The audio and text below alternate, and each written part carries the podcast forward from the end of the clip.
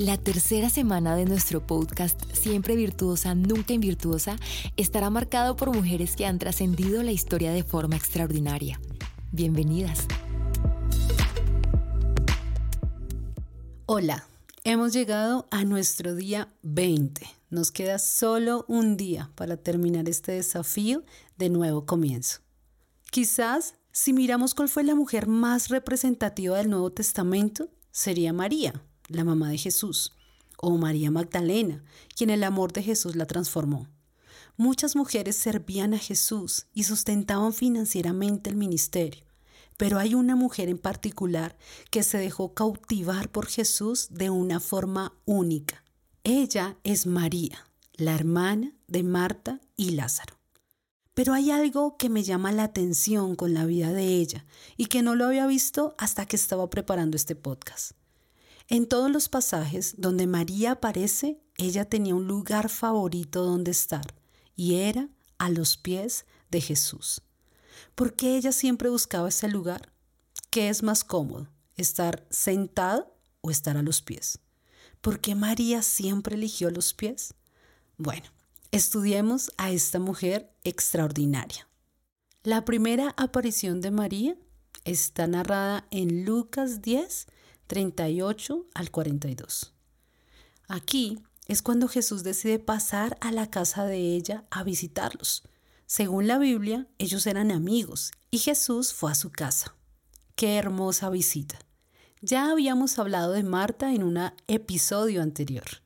Ella se la pasaba sirviendo y le hizo el reclamo a Jesús de por qué no le ayudaba y nadie servía con ella.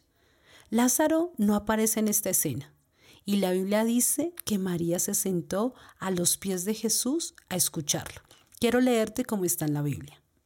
Aconteció que yendo de camino entró en una aldea y una mujer llamada Marta lo recibió en su casa. Esta tenía una hermana que se llamaba María, la cual, sentándose a los pies de Jesús, oía su palabra. Marta, en cambio, se preocupaba con muchos quehaceres y acercándose dijo, Señor, ¿no te da cuidado que mi hermana me deje servir sola? Dile pues que me ayude. Respondiendo Jesús le dijo, Marta, Marta, afanada y preocupada por tantas cosas, pero solo una es necesaria, y María la ha escogido, la cual no le será quitada. En la antigüedad los maestros se hacían en una banca y sus aprendices se sentaban a sus pies en señal de respeto y admiración por todo lo que ellos les podían enseñar. Ella sabía quién era Jesús y que cada palabra que salía de su boca era poder de Dios. María no se quería perder ningún detalle. Ella no se sentaba en ninguna silla por si alguien llegaba y le tocaba pararse y ceder la silla. No, ella no quería que nada la distrajera. Solo quería estar a los pies y aprender de él. Aprender de alguna forma poder absorber la riqueza inmensa que tenía Jesús. Para mí, no solo respeto demostraba al hacerse a los pies, sino un nivel de comunión que nadie más tenía. Ella tenía una conexión con Jesús como muy pocos tuvieron. Creo que si alguien más lo tuvo fue el apóstol Juan, que se hizo al costado de Jesús. Esto es un nivel mayor de intimidad con Él. Ahora quiero preguntarte, cuando estás en la oración, ¿cómo es tu comunión con Él? ¿Es a sus pies? Hay esa admiración total por pasar un instante con Él y hacer que sea hermoso. Hay esa intimidad que es más relacional y de familia. Solo con tu familia tú te haces a los pies. Si tú vas a la casa de una persona que no conoces mucho, ¿tú te harías a los pies? Pero si vas de visita a la casa de tu familia y están todas las sillas llenas, tú te podrías hacer a los pies, porque a los pies es un sinónimo de confianza, de intimidad. Muchas veces tenemos una relación distante con Jesús. Él nos quiere tener cerca, pero nos alejamos o nos la pasamos ocupadas y perdidas en el servicio o nos sentamos a su lado como si fuera una visita más. María nos enseñó a tener esa comunión cercana con Jesús. Podemos estar todos los días a sus pies y disfrutar de su palabra, de su presencia. Acércate a Él. Lo segundo es que ella estuvo a sus pies en la noche oscura. El hermano de María, Lázaro, se enfermó y ellas envían una razón urgente a Jesús de que Lázaro estaba enfermo. Ellas sabían que Jesús podía sanarlo si llegaba rápido. Y Jesús escuchó que estaba enfermo y dice que él se tomó dos días más en devolverse y luego dos días más de camino. En total Jesús llegó cuatro días después y ya Lázaro había muerto. Vino la noche oscura para la vida de María. Su hermano se moría de una enfermedad repentina.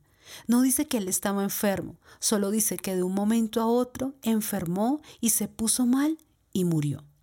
Fue un momento de dolor, de desconcierto, de angustia, de profunda tristeza. Estaba muy triste llorando en su casa y aquí la Biblia narra dos situaciones. Esto está narrado en Juan 11, voy a leer desde el versículo 17. Llegó pues Jesús y halló que hacía ya cuatro días que Lázaro estaba muerto. Betania estaba cerca de Jerusalén, como a unos 15 estadios, y muchos de los judíos habían venido a Marta y a María para consolarlas. Entonces Marta, cuando oyó que Jesús estaba, salió a encontrarlo, pero María se quedó en casa. Marta dijo a Jesús, Señor, si hubieras estado aquí, mi hermano no habría muerto. Pero también sé ahora que todo lo que pidas a Dios, Dios te lo dará. Jesús le dijo, tu hermano resucitará. Marta le dijo, yo sé que resucitará en la resurrección del día final. Jesús le dijo, yo soy la resurrección y la vida. El que cree en mí, aunque esté muerto, vivirá. Y todo aquel que vive y cree en mí, no morirá eternamente. ¿Crees esto? Marta le dijo, sí, Señor, yo creo que tú eres el Cristo, el Hijo de Dios, que has venido al mundo. Habiendo dicho esto, fue y llamó a María, la hermana, diciéndole en secreto, el Maestro está aquí y te llama. Ella, cuando lo oyó, se levantó de prisa y fue a él. Jesús todavía no había entrado en la ciudad, sino que estaba en el lugar donde Marta lo había encontrado. Entonces los judíos que estaban en casa con ella, cuando vieron que María se había levantado de prisa y había salido, la siguieron diciendo, tal vez va al sepulcro a llorar allí.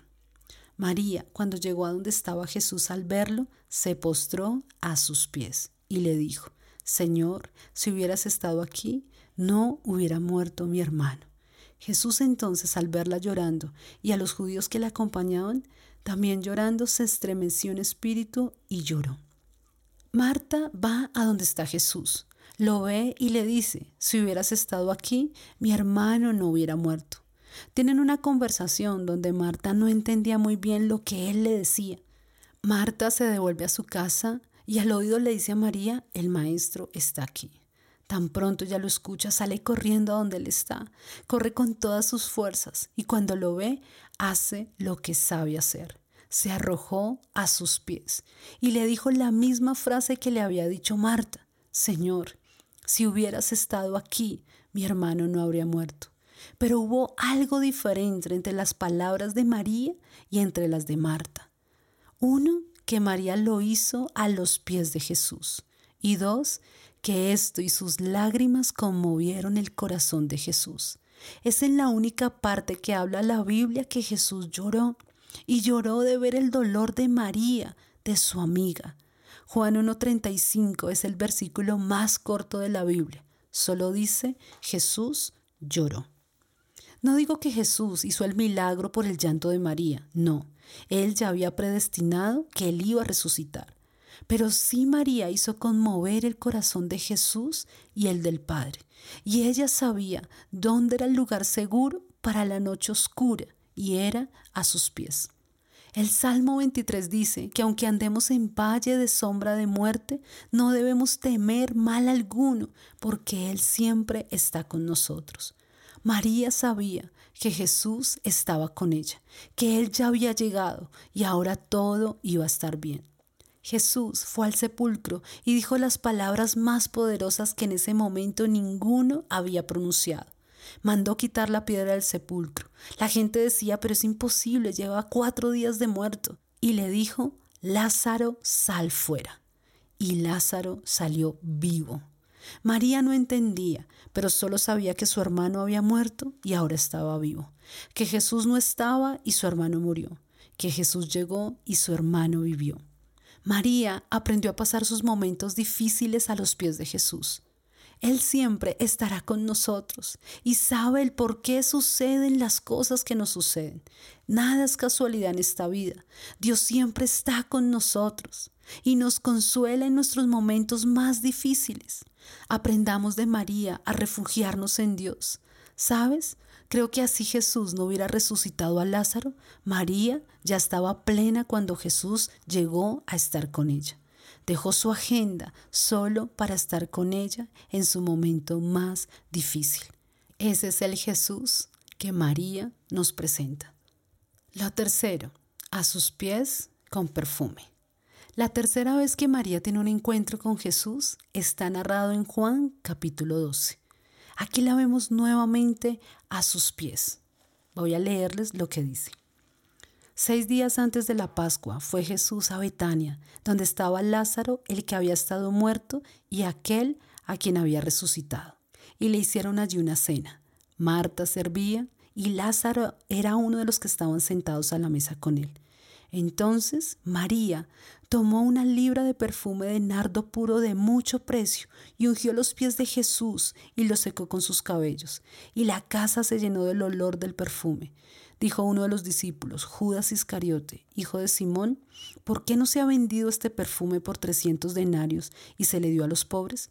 Pero dijo esto no porque se preocupara por los pobres, sino porque era ladrón y tomaba de la bolsa. Jesús le dijo, déjala, para el día de mi sepultura ha guardado esto. A los pobres siempre los tendréis con vosotros, pero a mí no siempre me tendrán. Aquí la vemos nuevamente a sus pies, pero esta vez traía algo un perfume de nardo puro. Este era un perfume muy costoso. Dice que Judas se argumentó porque Jesús dejaba que le aplicara este perfume en los pies y decía, ¿cómo es posible que Jesús deje esto y no permita que se venda y se le dé a los pobres? Así que era un gran perfume. Ella fue a sus pies a darle gracias por el milagro de su hermano. Este frasco representaba su vida rendida, representaba lo más valioso que ella tenía, pero que ella lo tenía en poco porque ahora había encontrado un amor, un maestro, un amigo, un Dios más maravilloso y valioso de todo lo que ella pudiera tener. ¿Cuán agradecido estás con Dios por todo lo bueno que Él ha hecho contigo? Aunque hemos pasado momentos difíciles, el Señor ha estado ahí con nosotras. Siempre tengamos una actitud de agradecimiento, el agradecimiento guarda nuestro corazón del orgullo, nos guarda en el propósito. Una persona agradecida por las grandes y pequeñas cosas, nunca su corazón va a cambiar. Sea agradecido con las personas que te han guardado en oración. Si tienes un líder, siempre sea agradecido con él. Cuando permites que en tu corazón entre la ingratitud, muy seguramente te vas a desligar y saldrás del propósito de Dios. Hay tanto poder en ser agradecido. ¿Sabes? María representa cómo debemos esperar a Jesús para la segunda venida, a sus pies, escudriñando su palabra. Ella debe ser nuestro alimento, pero así como María detuvo todo lo que estaba haciendo solo por escuchar a Jesús, así debemos ser nosotros, de detener todas nuestras agendas, todas nuestras actividades para tener un tiempo a diario con Dios. Por eso Jesús reprendió a Marta y le dijo, Marta, Marta, estás afanada por tantas cosas, pero una sola cosa es necesaria y María la ha escogido y nadie se la puede quitar. Estar a los pies en su palabra y en su presencia es la mejor parte. No hay nada mejor que entrar a la presencia con hambre y sed por su presencia y su voz a sus pies en los momentos difíciles. El ser cristiano no nos exime de los momentos difíciles. La Biblia dice que el sol sale tanto para justos como para injustos. Esto quiere decir que vamos a vivir momentos difíciles todos, momentos de la noche oscura. Pero sí hay diferencia y es que tú puedes ir a Jesús y estar a sus pies en estos momentos. Él traerá una fortaleza sobrenatural y una paz que sobrepasa todo entendimiento. No todo lo que vivimos aquí en la tierra lo vamos a entender. No todo tendrá respuesta, pero sí todo tendrá un propósito. aunque ande en valle de sombra de muerte, aunque ande en el valle del quebranto, aunque ande en el valle de la burla, en el valle de la soledad, en el valle de la familia, en el valle más oscuro, no tendré miedo, porque tú estás conmigo.